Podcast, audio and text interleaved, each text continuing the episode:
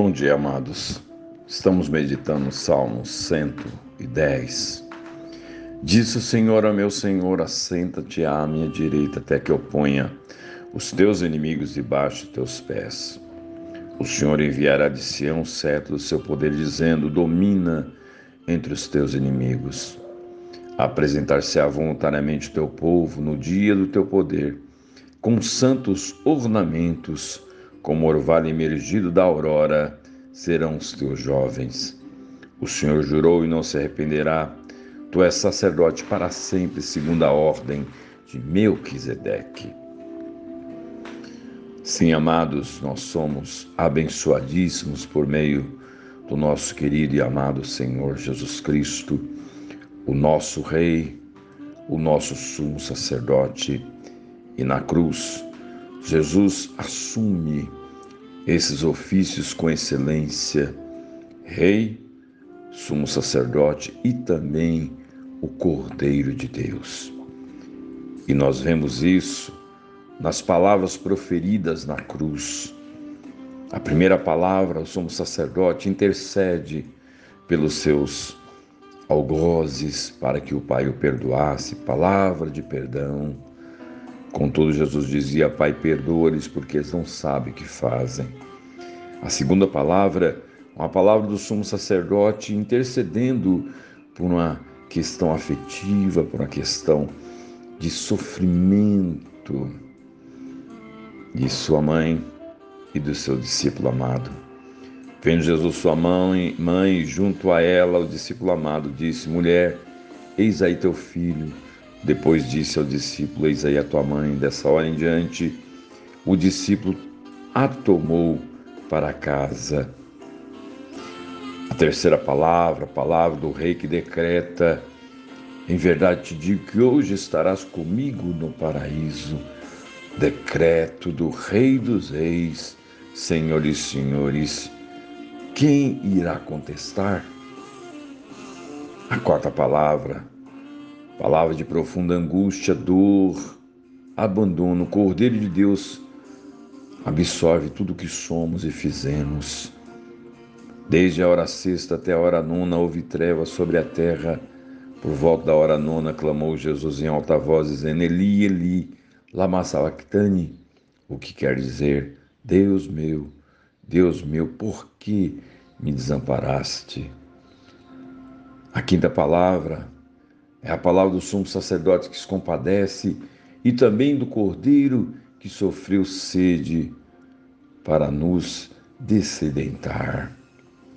Depois, vendo Jesus que tudo já estava consumado para se cumprir a Escritura, disse: Tenho sede.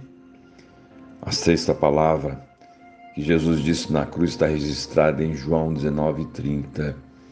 Quando, pois, Jesus tomou o vinagre, disse: Está consumado. E, inclinando a cabeça, rendeu o espírito. Ele gritou em alta voz: Está consumado. A sexta declaração da cruz não foi um gemido de um homem derrotado, mas o grito triunfante da vitória do Filho de Deus, nosso Salvador. Aos 33 anos, a maioria das pessoas costuma afirmar, afirmar é o começo, mas nessa mesma idade dizia Jesus, está consumado. Ele não disse está acabado.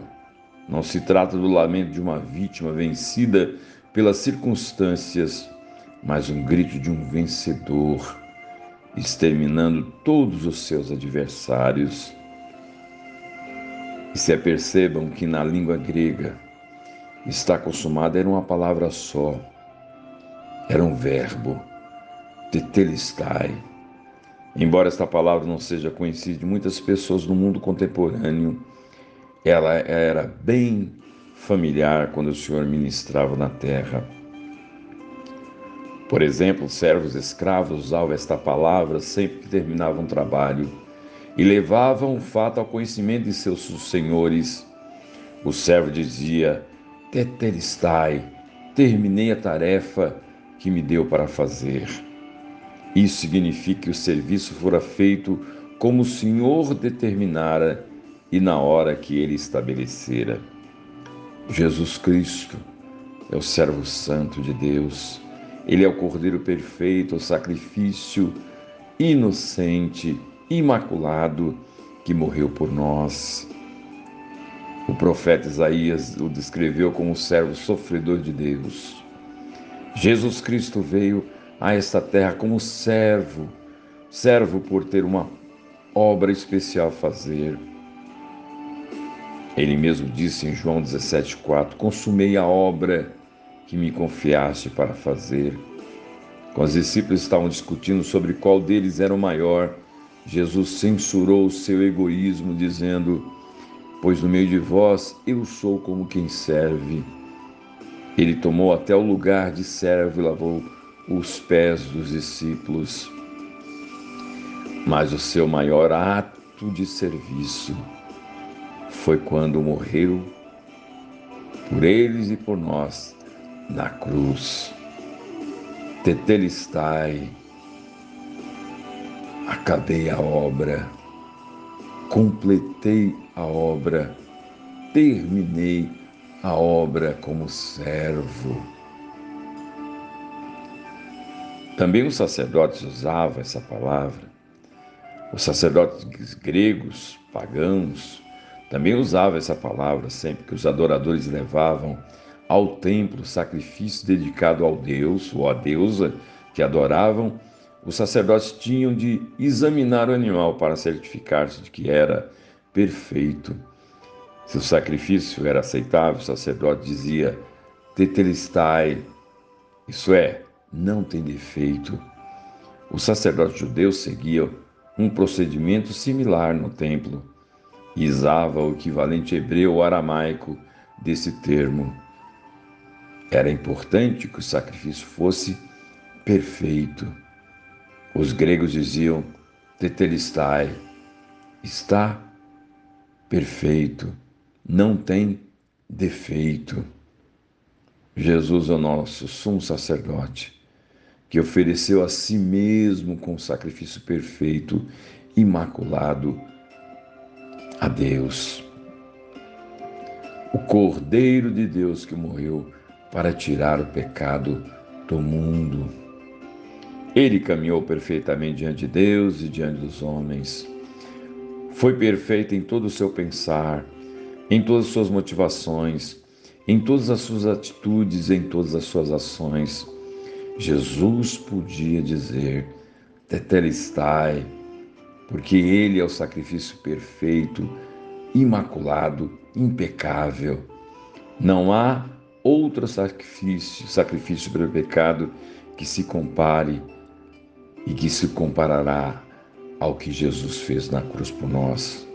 Só Jesus Cristo é perfeito, sem mancha e sem falha, e o seu sacrifício também. Também, amados, quando os artistas completavam seu trabalho, eles davam um passo para trás, olhavam para a obra e diziam: Tetelistai, está pronta ou está pronto.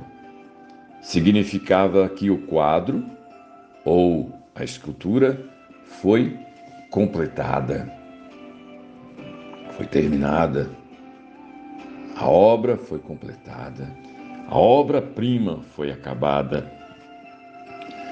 A obra da cruz é a maior obra de arte produzida que já houve ou haverá.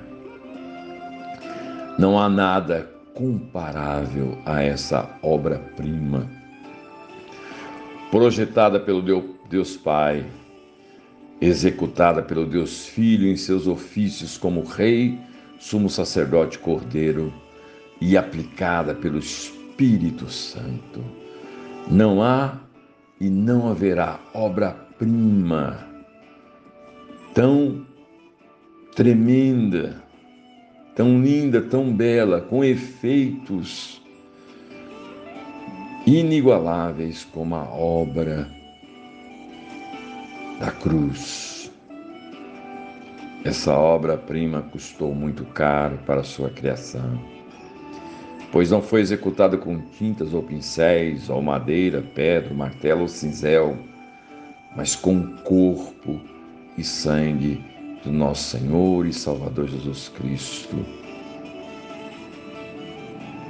E olha, não é como outras obras primas que você simplesmente contempla, admirando a obra, mas essa obra não é só para ser com, com, contemplada, mas para ser experimentada. E quando isto acontece, nós somos transformados. Somos transformados. Tetelestai também era usada pelos escravos, pelos sacerdotes, pelos artistas. Todos usaram essa palavra, mas também os mercadores a empregavam. Para eles o termo significava a dívida está completamente paga. Se você comprasse algo a prazo, quando fizesse o último pagamento, o negociante lhe daria um recibo com a palavra tetelistai, ou seja, quitado. O débito, o débito foi totalmente pago. Oh, amados, os pecadores incrédulos, nós pecadores, temos uma dívida com Deus que não podemos quitar, que não podemos pagar, por ter quebrado, por termos quebrado a lei do Senhor, estamos falidos e impossibilitados de quitar essa dívida. Mas Jesus pagou-a quando morreu na cruz por nós. É isso que Tetelestai significa também. A dívida foi paga e ela permanecerá paga, paga para todo sempre. Quando nos aproximamos de Cristo pela fé, nossos pecados são perdoados, o nosso débito é cancelado de uma vez por todas. Sim, amados, Ele pagou a dívida. Tetelestai, o Salvador, nosso amado Jesus fez melhor uso desta palavra, que envolve todos esses aspectos para revelar o seu profundo amor por nós. Tetelistai, tetelistai, tetelistai. Muito obrigado, Senhor por, esse sacrifício tão maravilhoso, tão tremendo, que vai além da nossa compreensão e nos deixa extasiados, abobalhados, prostrados diante da majestade de tão grande ato. Tetelestai que demonstre e revela o teu profundo amor por nós. Aleluia!